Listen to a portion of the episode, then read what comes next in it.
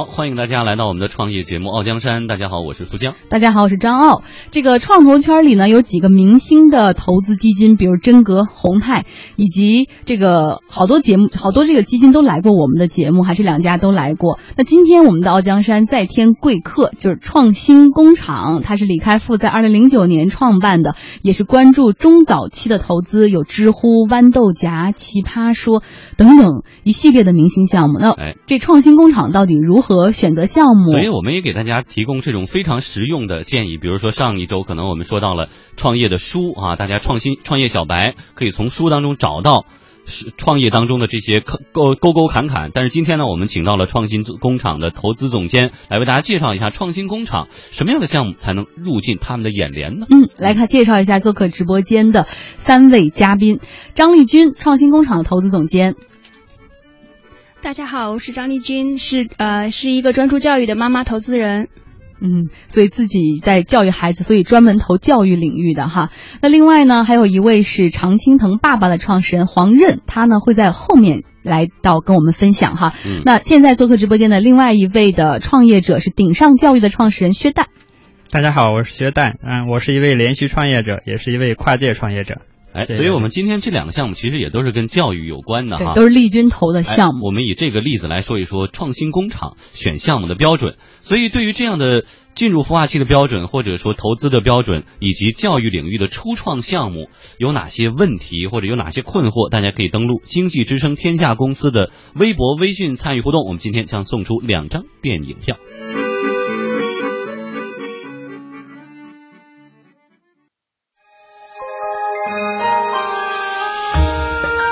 傲江山，让创业者不再孤单。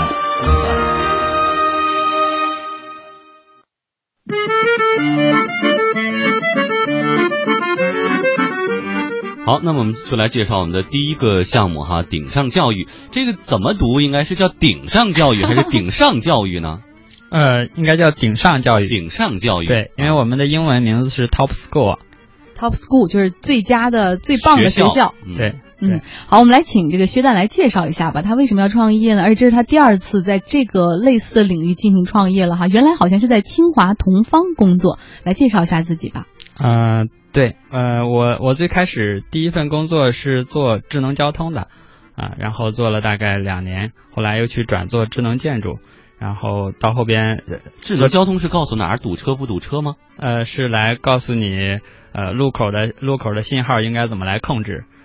啊，比如说红绿，比如说红绿灯，然后比如说你超速了会被抓拍，然后应该怎么来抓拍这个方面的东西啊，技术的方面的，对对对对，后面后面就转做去去做智能建筑，因为呃交通的涉及的面相对窄一些，所以就去了清华同方，然后在清华同方的时候就做了很多建筑的项目，像央像央视的新大楼啊，像北京饭店的新大楼啊，里边有很多智能化系统都是我们设计的，嗯。嗯，但是在这个过程中，我其实很早的时候就一直有想创业的想法，这个可能跟呃从小的成长经历有关系。原来都是执行层面的，现在你要做决策层面啊，对，希望有更希望有一个更大的、更大的可以发展的空间，然后有可以可以去挑战更多的不确定性。那你做的不应该是智能，就是嫌这个清华同方给的发展空间太小了。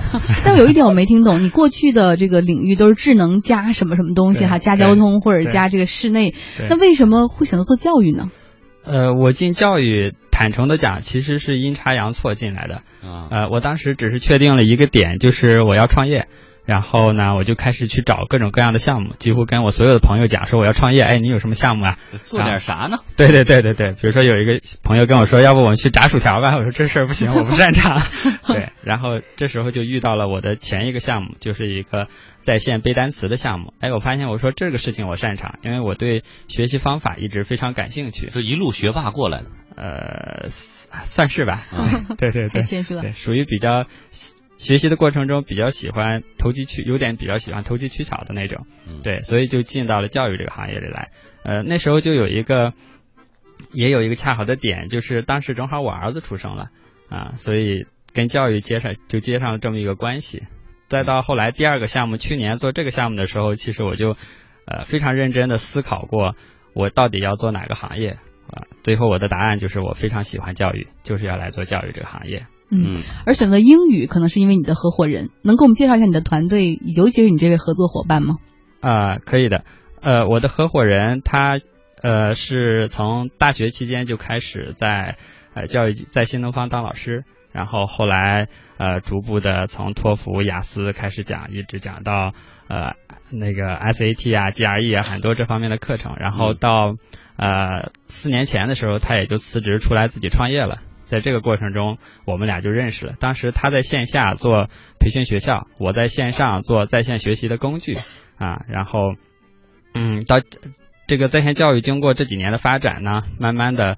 这个这个方向开始趋于清晰。去年年初的时候，我们开始发现，哎，似乎我们俩要一起来做这件事情。嗯，于是就有了年底的这个顶上教育。哎，我特别想问问创新工厂的丽君哈，呃，这个创业者在你面前可能分两种，一种呢是非常坚定，当时这方向很明确，一步一步的后来把它变成现实。但是刚才你像这个薛旦这样的，属于什么项目呢？也就是溜达着看，然后跟谁合伙呢？也都是后来碰上的。这种会明显的减分吗？还是说？呃，还是关键要看项目本身过不过瘾。嗯，我觉得关键是在看。创始人要去评估他做这件事情和他自己过去的背景是不是真正契合的，因为每一个人他的创业路径都最好是选择自己有经验的。那薛旦的第一次创业，他其实我认识他是在他第一次创业的时候，坦白说当时是有点减分的。嗯，第一个项目我没有投资他，就是一一年我就认识他了，然后就觉得这个团队的确呃工作上就是整个 team 的合作非常非常的好，嗯，呃嗯，然后也有一定的互补吧，但是大家都没有经验，就所有人都没有经验，然后就。就就大家因为好像登山还是什么原因认识了，然后但是在我第二次就是去年年底的时候，他从第一个创业项目里面出来之后，然后来看第二个的时候，我觉得嗯可能是时候了，因为从这个时候开始，薛旦在教育方向已经创业过第一个项目，并且有过很多的经验，他在教育产品。教育的产品化方面经验非常非常的丰厚丰富，然后他的另外一个合伙人呢是在教育服务的这个服务运营方面经验非常多，已经在线下运营过一个公司了。然后在这个时候，他们两个人的组合对于他们现在做这件事情来说是是是非常。契合的，因为我在看教育项目的时候，我们我觉得任何一个教育项目都必须在教育产品和这个真正教育行业经验这两条线上都最好都能够有一些经验。嗯，这样的话对于他创业成功来说是非常重要的。是自己投的项目呢，说起来肯定是赞誉有加哈。那现在就对这个薛旦他们这个团队，自己有没有一些建议？觉得他们还需要调整的地方？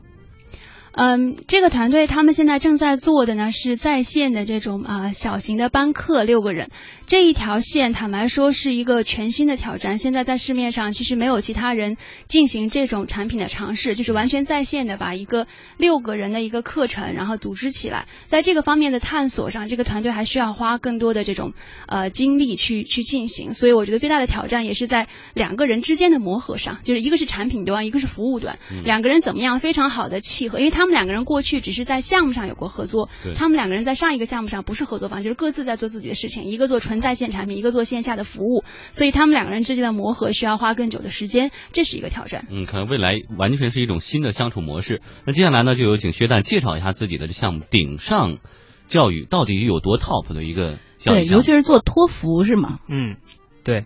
呃，我们的核心点呢，就是呃，因为由于由于这个英语老师的极其的不均衡，所以在在国内最好的有英语老师，尤其是在留学领域的英语老师，基本上是集中在北京和上海的。但是随着这几年的经济发展和大家呃家长对这个留学的认知，其实在其他的二三线城市都开始出现大量的出去留学的孩子，但这些孩子在本地的。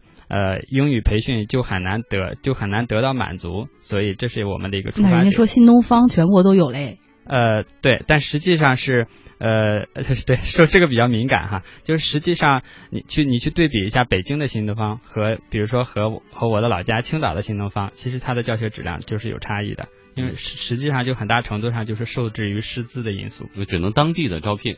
对，那这种我来北京参加一个包吃住这种培训班行不行？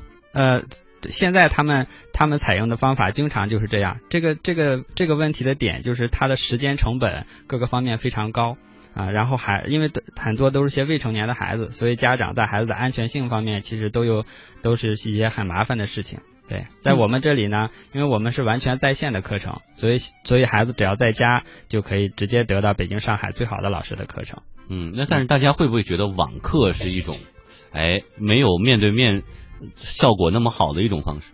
呃，这个取决于网课的形式。就是此前的网课确实是如此，就是我们现在推出的这个课程是在线的六人小班课。它跟我们面对面坐在一起的效果是完全一样的。每一个学生可以看见所有其他学生和他的老师，然后学生随时可以提问，老师随时可以回答。它是一个非常接近于我们实际上实际上的圆桌学习方式。哎，是不是就是跟咱们平时开六人会议，可能六个人的这种视频会议很像的？是的，是的，是的。而且它还有一个特别特特别特殊的地方，就是在在。班课的这种情形之下，如果是在网上上的话，如果你在线下的话，每个学生感觉不到老师一直看着自己，老师他会老师的注意力是到处晃的。但是如果是在网上的话，老师一直你学生的感觉是老师一直在盯着我，就一直在给我关注，他就会更加用心，就是他的关注度、专注度其实是比线下还要好的。嗯，那你们相比于同类型的线下的这个授课，在价格方面有多大优势？呃，我们比着我们的老大哥新东方会有是会有一些价格上的优惠的，然后跟线下的二三线的呃这些机构会差不多，或者比他们稍微高一点。嗯，那现在其实主要的精力都是放在北京吗？呃，你说我们的学生是吧？对，对我们有一半是北京、上海的，有一半是其他城市的。呃，那是不是在这些？地方上的还要设点儿，或者说这种服务点去跑啊，去找生源啊，会有这样的吗？目前没有，对，目前目前慕名而来。对这些家长，因为这些家长都会在很多北京、上海的家长群里，所以他们就了解到信息，然后他们就会把口碑传播了哈，就是口碑在传播。嗯，我们来问问丽君为什么投这么多钱？因为是个大几百万，超过五百万以上的一个项目的出，等于说是天使天使轮，其实挺大的。是的。嗯，对，在在嗯天使类项目里面算是比较大的一个了。然后当时给给比较多的钱是出于呃两个方面的考虑吧。一个方面呢是真正对团队非常有信心。刚刚也有讲过，说这两个创始人的搭配，其实是在这个领域里面是很难得的一种搭配。所以他们本身呢，就是对于这个项目本身有信心，所以愿意能够投更多一点的钱。另外有一个实际的情况，这个是去年下半年投的。大家都知道，去年下半年的时候曾经发生了股灾，整个的资本环境在变差。我们也预预期到整个的资本环境在变差，所以说。我们那个时候希望给这个项目团队的这个钱是足够，他能够发展到自己的业务上呈现一个比较好的状态，就是自己的业务上能够能够能够有有有显著的增长，然后有营收，而不是说我我我刚刚做了可能比如半年多，然后产品出来了，但是业务上还没钱，我又需要融资了，然后那个时候时候你再融资其实非常难，就是资本环境不好的时候，你要再融资是很难的，所以说我们我们愿意给到他足够多一点的钱，让他达到一个。还不错的状态，然后可以再融资。这个事情其实也是在投资里面特别注意的一个事情，不是给就是就是，如果是你认定一个项目好的话，要要要要预支多一部分的。对，因为因为你要你要让他本身这个团队更就是个就是这个度，反正就是要合适的，也不能给他太多钱，太多钱的话他会乱花钱。先换一个工作这个其实这个角度就是呃，我们当时选择和创新工厂合作的。一个因素就是创新工厂在支持我们的时候，其实是比较全面的在考虑的，就不仅仅是说哎给钱，然后大家去算价格这样的一些事情。嗯，既然说到投资，我们来聊聊投后吧。这之后除了给钱之外，还给了些什么呢？我知道给了你办公场地是吗？啊，对，可以在这个创新工厂里面工作。但是有的这种投钱呢是。办公场地的费用是折合进去的，好比说我给你投一百万，但其实呢只给你五十万现金，那五十万给你抵房租用的这种。那你们的合作模式是什么？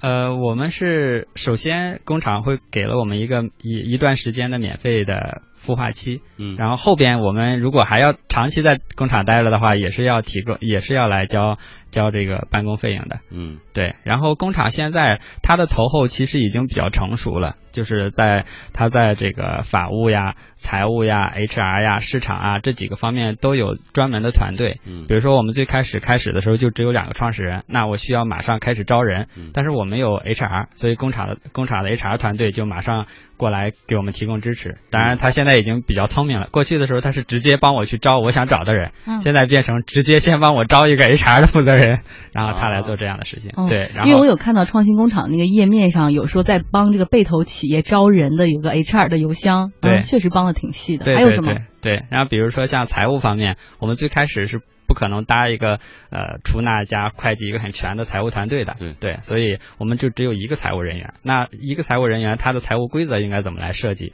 这个就涉及很多很多问题。那工厂的财务就可以马上给我们来支持，来来来来来完善这个财务规则应该怎么来运行。这个方面我们其实其可以节省大量的这样的一些时间和精力。但人力、财务、税务、法务这个其他的孵化器也都在做，为什么说创新工厂你觉得就给你的比较细呢？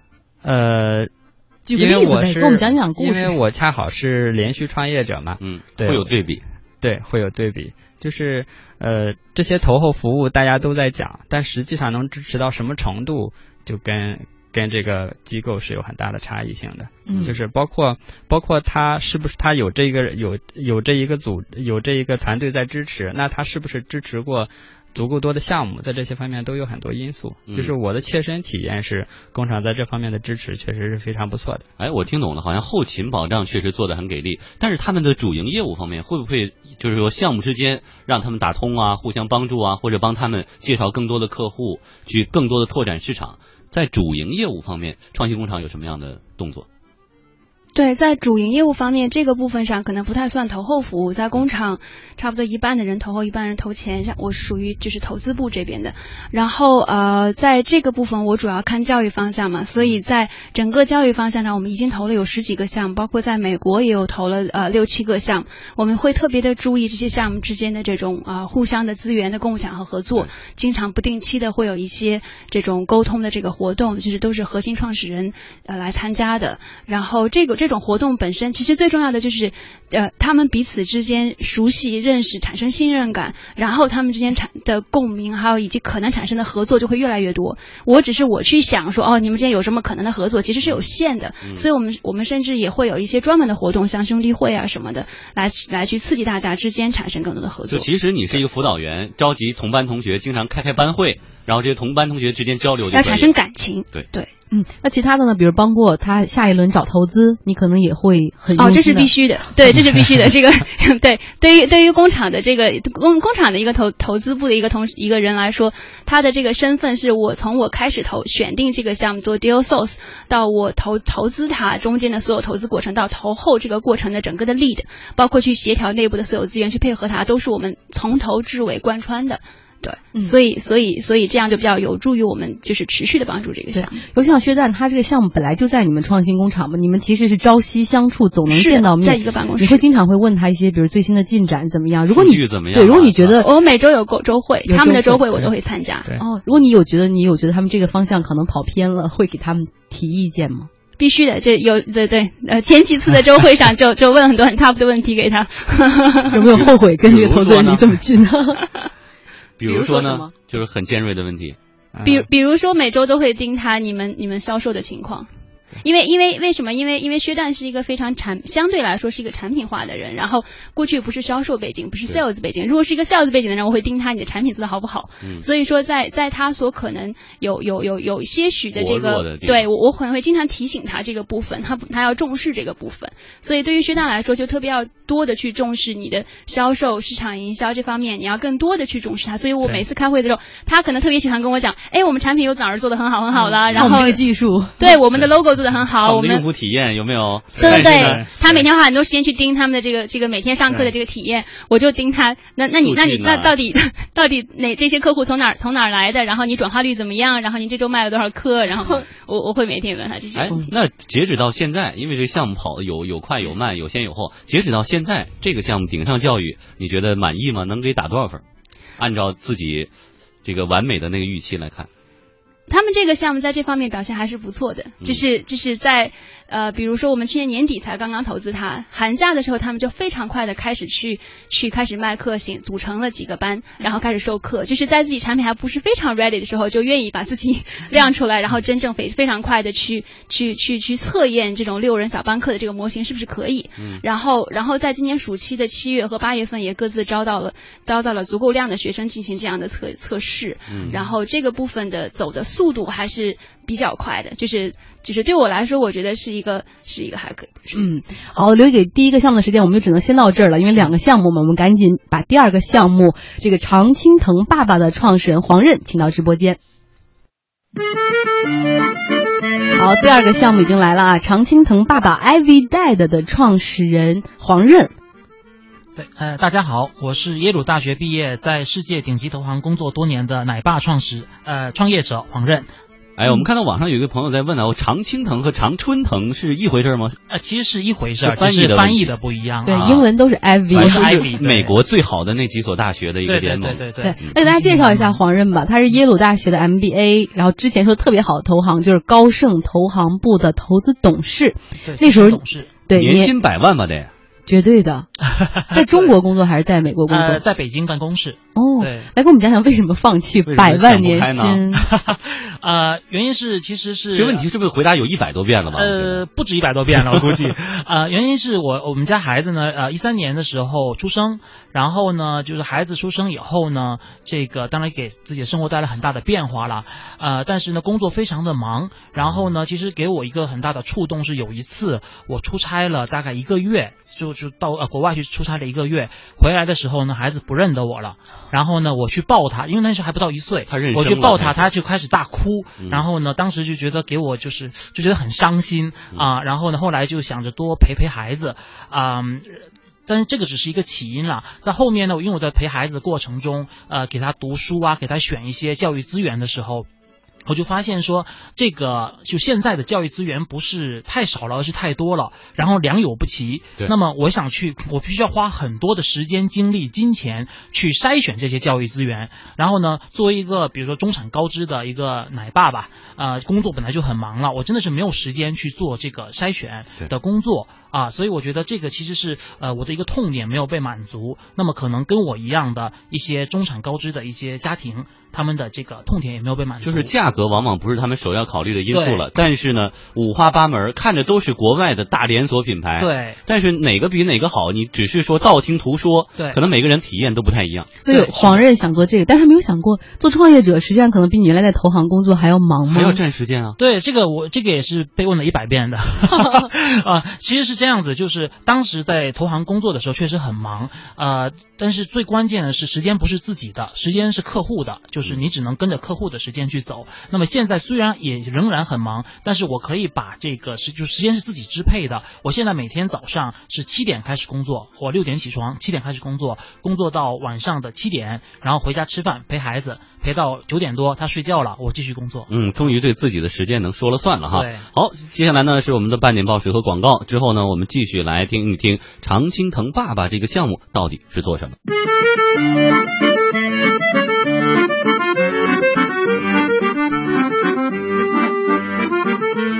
啊，时间过得飞快啊！我们的这周的傲江山呢，又过去了一半的时间。我们这次来说一说孵化出知乎豌豆荚等项目的创新工厂，选项目的时候到底有什么样的考虑？今天我们也请到了他亲自挑选的两个项目为例子啊，大家可以看看他选项目这套路。对，做客直播间呢是张丽君，创新工厂的投资总监。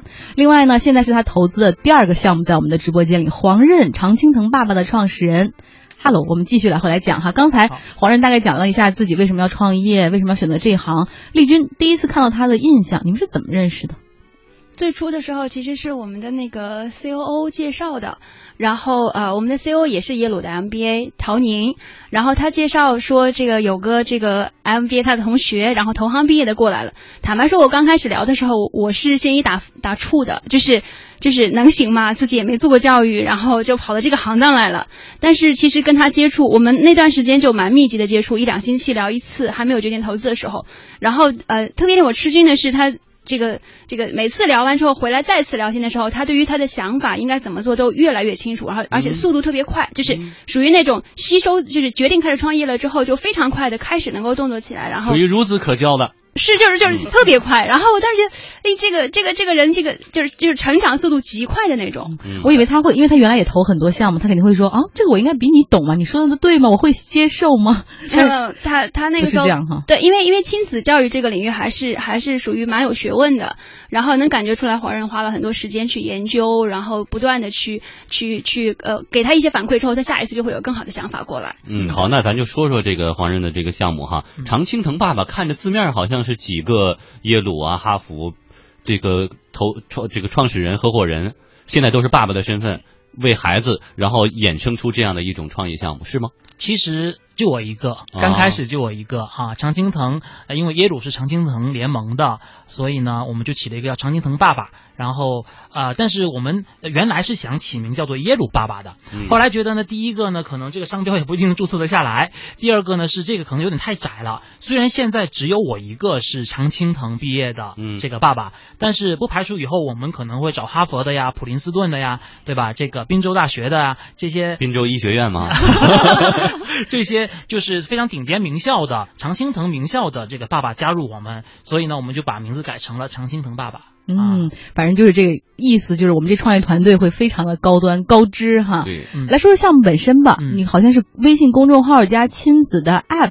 对我们是呃，我们有一个微信公众号啊，是大概二十万粉丝啊，都是这个质量比较高的，就叫常就叫常青藤爸爸。对我们公司也叫常青藤爸爸，那个微信公众号也叫常青藤爸爸。然后大概二十万的这个这个高知的粉丝。然后呢，我们还有一个 app，我们 app 呢现在叫做常青藤爸爸亲子阅读助手。嗯。然后呢，这个是给我们的呃这个粉丝一个增值服务的，比如说我们给我们的粉丝推荐了一套很好的英语绘。本，那么很多的公众号其实也在做同样的事情，但是他们可能就到此为止啊，就推荐完了，你买了这本书，后面的跟我就没关系，我也没办法再给你提供任何的增值的服务了。那么我们现在是不光是把这个绘本提供给我们的这个呃粉丝，我们还把这个录了英音、美音的这个音频，还有呢把这些绘本呢谱成了儿歌。啊，通过我们的 app 提供给这些买了哪本书，它就有哪本书的这个音频。然后呢，孩子特别的喜欢我们做的绘本的儿歌啊，因为就是看这种英文的这个绘本呢，有些时候孩子可能会比较排斥嘛，刚开始可能中文比较强势了，他。一旦听了这个儿歌以后呢，他会愿意去学，愿意去跟，所以呢，这是我们提供的一个比较有特色的一个增值服务。那我能理解，你们是卖音像制品的吗？呃，也不能完全这么说。我们其实是对我们自己的定位来说，我们希望把它做成一个中产高知这个家庭的一个聚合的 APP。我们想把主打社交吗？呃，也呃，应该说是用高质量的。这种音频啊、微讲座以及产品，把这些人吸引到我们的平台上，然后我们会有一个社区的形式，把他们聚合在一起，然后呢互通有无。那么现在呢，这个呃，因为这种社区的 app 其实很多很多，但是呢，呃，大家都是讲究什么千万量级的。对。那么对我们来说呢，我们只希望服务。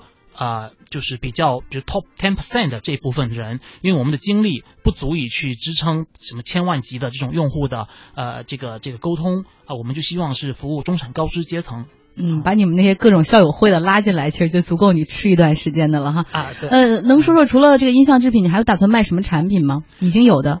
啊，我们其实是这样子，就是除了这个我们刚才说的音频之外，我们还在做一些微讲座。那么微讲座目前是呃目前。呃，微讲座目前呢是这个大部分是免费的，但是我们已经在跟一些儿童心理学家联合开发一些呃付费的心理学的讲座。嗯，另外呢，我们也就是呃有就是除了这个呃虚拟的商品之外，我们也会呃就是从国外进口一些啊国内不是那么常买到的。不是那么容易买到的一些进口的英语的绘本，然后呢，提供给这个我们的粉丝啊。听起来还主要集中在音像制品，像不像是一个自媒体？还是没逃脱自媒体的套路？也无非是打赏啊、挂广告，包括卖产品。丽君为什么要投呢？嗯，在起步的时候，其实坦白说，我觉得这个是一个好的切入点，但是长远来看，它不一定就只局限于这个部分。嗯，去年六月一号开始，然后啊，嗯。黄任开始写第一篇的这个公众号的文章，然后对于他们来这个这个 team 来说，通过嗯通过这个团购一些最好的英文的书，然后一些音频内容，然后一些比较好的一些这个产品，聚焦这个产品，它本身这个过程最重要的是聚焦真正这些家长的这个呃对他形成这种信任感和这种依赖感，然后他能够持续持续的关注，然后通过这样的方式来聚焦这波家庭，然后再往后来说，它更长远的来更长远一些来说，它应该。会成为某种更像一个呃中高中高端妈妈的一个俱乐部的感觉，然后无论他只要你建立这个信任感，无论你在买什么都是可以的。我我很早就看早教这个 team，就是这个这个方向，在这个方向上来说，如果你是只是做特定的某一个领域的产品，其实是很麻烦的，因为孩子变化特别快，需求一直在变。你只做卖一个东西的话，孩子走了，你又得获取新一波用户，就来一茬走一茬，这种很费劲。那最重要的就是抓住妈妈，就是让妈妈对你产生很强的信任，然后持续的跟着你。这样的话，你可以不断的卖一些新的东西给他，不断的往后卖，然后你这个你这个你的你的这个价值就会变得越来越大。这个部分是我所看重的。嗯，但你没有想劝他们作为一个这么初创的团队，那要么就做微信公众号，或者是要么就怎么两个都开始做，做微信公众号和 App 会不会太重不重啊？哦，它初期其实是以公众号为主的，app 只是辅助的那个音频的内容，用用 app 的方式比较方便那个妈妈操作。然后从今年下半年开始，他们的重点可能会略微的有些转移，因为他们团队以前也没有那么强的技术团队，所以只是开发了一个 app，有个核心功能辅助公众号的这个付费用户的使用。但下半年开始，他们的 app 会变得越来越重，这个跟这个公司的发展阶段是有很大关系的。嗯，也是因为可能又拿了新的融资哈。对，我们来说说融资的情况吧。这丽君是去年五月份给。这个黄任投资超过了一百万的一个天使种子，那时候算算是种子哈。这天使和种子真的有时候挺难界定的。好，然后呢，后面他现在又已经有了这个所谓的天使轮的融资。嗯，能跟我们说说呃，这个丽君在中间帮了什么忙吗？在投后方面，嗯，可以讲。哦，我觉得投后方面其实真的是帮了很多很多的忙。嗯，其实呃，咱们先先不说丽君这边帮了什么忙，我们先先从创新工厂帮了什么忙先开始讲起啊。我觉得其实创新工厂投了我们本身这个事情，就给我们带来了很多很多的帮助。因为我当时去这个拿种子轮投资的时候，其实就是相当于是孤身一人吧，然后拿这个 BP 就跟他们去去谈。其实我们整个这个团队都没有建立起来。然后呢，我们拿了他的这个。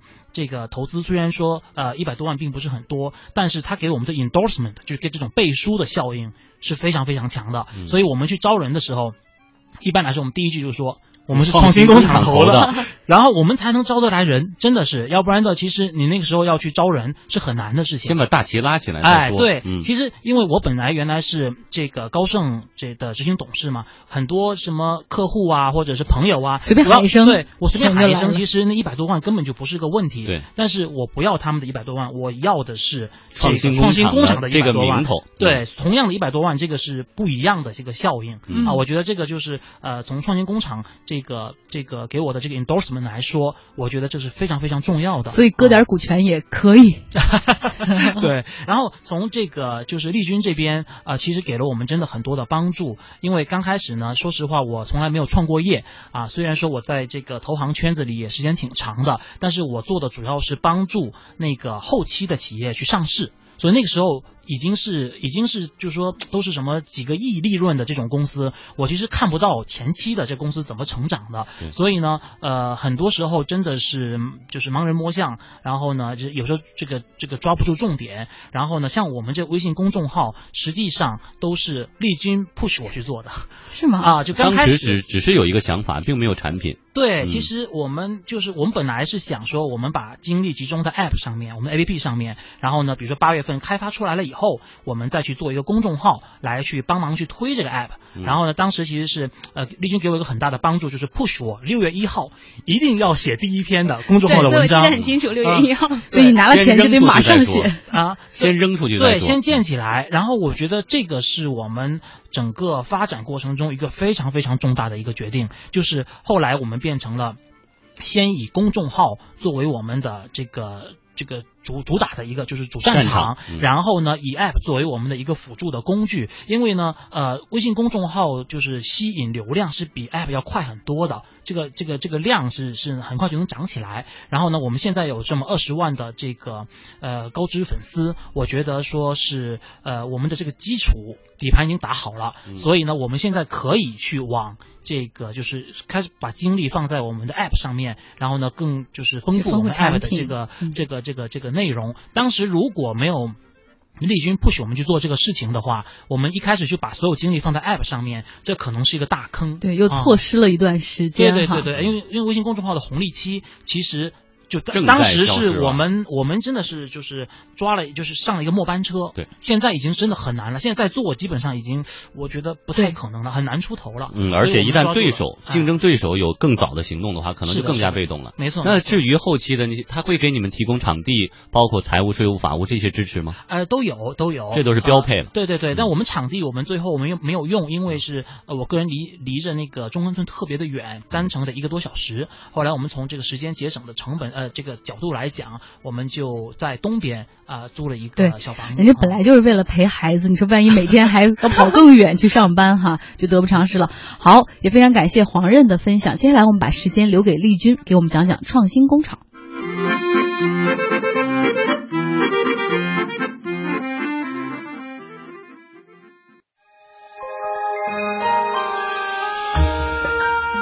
江山，让创业者不再孤单。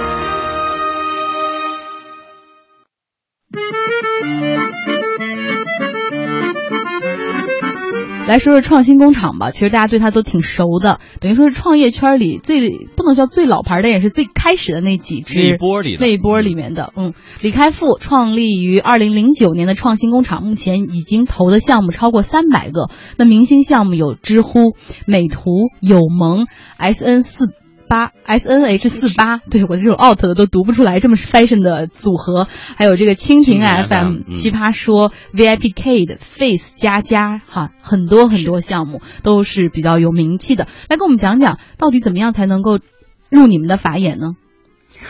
对，先得让你们能接触到吧。那接触到这个途径，主要现在靠海投简历啊，还是说呃路演的方式？什么方式成这个接触到你们的可能性是最大？对，其实其实这个部分啊，好多好多人可能会特别想要要一个邮箱，然后就发过去，很多人都想要这样子。但坦白的跟大家说，嗯，找一个邮箱，那个海投发一圈过来这种的项目，整体上来说，对于任何一个投资人来说，他都会觉得就是因为量特别大，而且呢，就是你看上一百个，可能也不一定有一两个特别靠谱的，何必浪费点时间？对，所以就就大家投入的时间精力反而根本就不是很大。然后呢，投入比较多时间的可能是呃。嗯，对我来说，可能最多时间的是这个朋友，就靠谱的朋友，然后创业者、投资人推荐给我的项目，我可能会花最多的时间。所以最靠谱的就是谁能跟你们当中的某个人说上话，给介绍一下，这是最好。是的，想找创新工厂，然后对想找丽君投资的，可以找我们傲江山，我们就属于熟人介绍。刚刚说上话。对，那具体说说标准吧。比如说什么样的项目，你们或者什么样像这个黄任，包括刚才的薛旦这样的创始人，是你们比较看重的人。那 说上话以后，还能让你们觉得会有后续的行动，要说下一次话的，这符合什么条件？是的，呃，工厂整体就我就先不说教育方向，就说整体我们对于项目的判断吧。整体的判断上呢，其实主要看三个大方面。然后第一个大方面是他的创业的这个大的这个呃方向和趋势是属于我们看好的能够快速增长的领域的。如果是他做的是非常传统的线下的过去的一些传统业务，增长速度不够快的，可能不一定是适合我们的。然后他肯定是要某一种和应用到技术、互联网这些新的这些技术能够改变一些传统生态的，这个是一个大方向上的一个需求。大方向是一票否决的，呃不行就是不行。呃，大方向上，如如果说它是纯线下的，没有没有任何的利用互联网的科技或者产品方式来去改进这个生态或者这个改进这个领域的这个有一些特别的话，那可能比如说你就就只是一个传统开餐馆的，然后也没有什么特别的地方，那可能就不太会是我们会投资的。或者我就是一个生产汽车轴承的，这个这样的可能就完全跟你们没有关系。对对，但是但是如果是你本身有一些真的应用到一些呃互联网的科技，然后呃帮到你的这个呃这个这个团队，比如说我们投的。餐饮方向其实也是有投项目的，然后像呃嗯，M Cake，然后他们他们本身用互联网的方式来去卖蛋糕嘛，就是这方这些，就是你终归要在你的营销环节呀或者产品环节啊有一些跟互联网有关的东西，这个是大方向。第一条就是大方向上必须是在这个方向上的，然后第二条是产品。嗯，工厂是在投资人里面特别注重产品的一个一个一个一个公司，就是我们不只是看团队，尽管我们投的就是中早期，但是产品在我们这边是非常非常重要的，就是你的产品必须要有一个非常好的切入点，从一开始的你这个前面的这个这个半年，无论你是什么阶段，你都有非常清晰的一个产品的这个路径，你要切对需求，就就解决用户需求，然后这个部分要非常的清楚，比如说你去问他你到底做什么东西，他一句话说不清楚这个。他的产品是是什么？那说明想的不够清楚嘛。然后哇哇，你跟他说，跟他跟他一问他，然后跟你回答一百句。对。然后呢，第三个部分就是团队。对，团队永远是最就是非常非常重要的一个部分。然后呢，团队的这个部分就必须要和你的这个创业的方向，就你过去的经验要和你创业未来要创业的这个方向要有足够好的这个匹配度。只有这样的话，你才能够在你这个方向上成为最强的。就是你用你的这个路径去走的话，你们团队会比其他人更更快，速度更好。对对对，嗯，来跟我们说说你们内部的投资流程吧。嗯，快吗？呃。工厂整体来说还是非常快的，就是工厂的决策，我们的投资人合伙人都在一起嘛，就是沟通非常频繁。我们每个星期一都有这个组会，然后每个星期的下午也都开我们自自己的投投资决策委员会，然后大家都都在一起，每周都会开。然后那我们一旦投资决策了之后会很快，但是在我们决策之前不是那么快。就是工厂的风格是我们判我们要投一个项目，前面可能会考察比较多，就是我们会很多次的沟通，就是呃到工厂来，我们去现场，然后跟不同的人去去沟通，然后判断他的成长，然后然后这个部分可能前面会慢一点，但是一旦我们做出决策说 OK，我们这个项目真的要投了，再往后走的流程就推进的非常快。我们的财务、法务、人力各个就是就是呃，主要是财务和法务的涉及投中的部分都会很快的配合。意思是一旦拍了板，后边就快。是的，是的，包括交割我们都很快。是，但是关键是很多人就是说看了一眼就投，包括我们知道业内像徐小平啊，包括那种个人的天使投资人王刚，经常是看一眼说啊，我投你，你去拿钱吧，然后去找我们的人去签约吧。其实我们知道，就好项目其实比较稀缺的，那投资人们大家争的也还蛮多。那你们怎么去吸引好的项目呢？呃，其实，在现在的这个呃，如果在如果说刚开始的那个就是创业那段时间，的确特别好的投资，就是特别好的创业者，然后有有啊有那种可能性，就是你看了就马上就投。现在这个时间点上，怎么说呢？其实整个的这一段时间吧，从去年年中开始到现在，资本市场的环境没有那么好了，大家的决策，大家的决策速度在在呃在适当的放缓，然后然后来做出正确的决策。然后，当当然，对于对于特别好的人，其实是分两个部分的，就是对于特别好的创业者，其实不是等着他来找我的，是真正特别好的创业者是要跑出去，然后你要去找人家的。他还没出来之前，你觉得他想要创业了，你可能就要去跟他沟通，然后就要在更早的时间确定这件事情。就真正好的创业者是是是是是要自己扑上去的。嗯，我们知道其他几个这个天使投资基金，就是投资基金，包括这个徐小平和真格，然后这个俞敏洪和洪泰。俞敏洪现在很多时间也花在这个。投资上面，我们不知道李开复他自己现在的参与度如何？对于创新工厂，嗯，这个部分对，可能这是两个问题。一个问题是说，就是呃，就是开复开复本身，其实我们工厂不太是一个天使投资机构了。工厂现在整体管理的基金，我们有三只美金，两只人民币，加在一起有八十亿人民币这个这个这个价值的基金了。所以我们其实。呃，如果都投天使的话，就太累了，对吧？我们一共投资部就才二三十个人，然后，所以我们现在投的是偏一直到中期，甚至 B 轮我们都是可投的，所以不不是纯天使，对。然后这个这个部分就就稍微纠正一下，就见好多创业者都是我问我们，哎，你不是就就投天使吗？然后 B 轮你也能投吗？其实我们基金体量已经很大了，对。那另外一个部分是关于开复老师，开复老师他一直参与度是非常深的，然后呃，即便是他在在在呃一三年一四年有有身体对有生病。的时间，他在呃也也会也会是通过视频会议的方式，然后来参与到我们周一的这个决策的这个会上来。然后呢，他在他去年年初开始身体康复，能够来大陆了，能够来这个咱们这个北京这边之后呢，他就差不多呃每个月会有呃一两个星期在北京，其他时间就在台北，然后通过视频会议的方式来参与我们的所有的这个决策。所以他的他他自己还是很亲力亲为的。嗯，只不过他可能不像徐。小平老师那样哈，那么嗨，然后特别喜欢曝光，然后喜欢拍板的那种哈。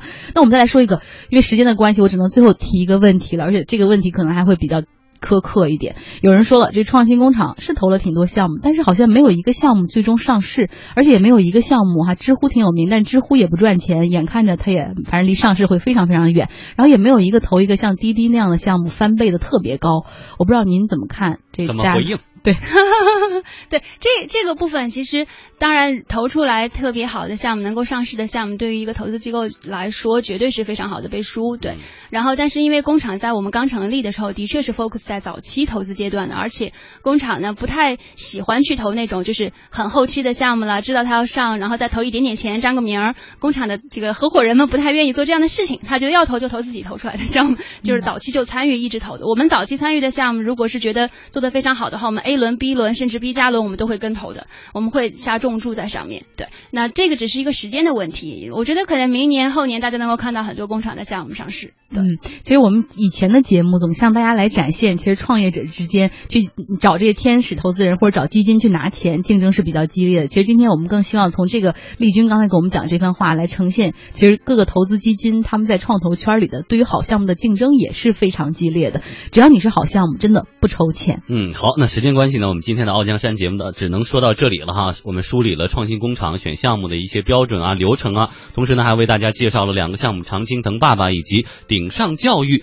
关于创业或者投资，您还有哪些问题？也欢迎登录经济之声天下公司的微博、微信参与我们的互动。再次感谢今天光临的三位，我们傲江山下期再见。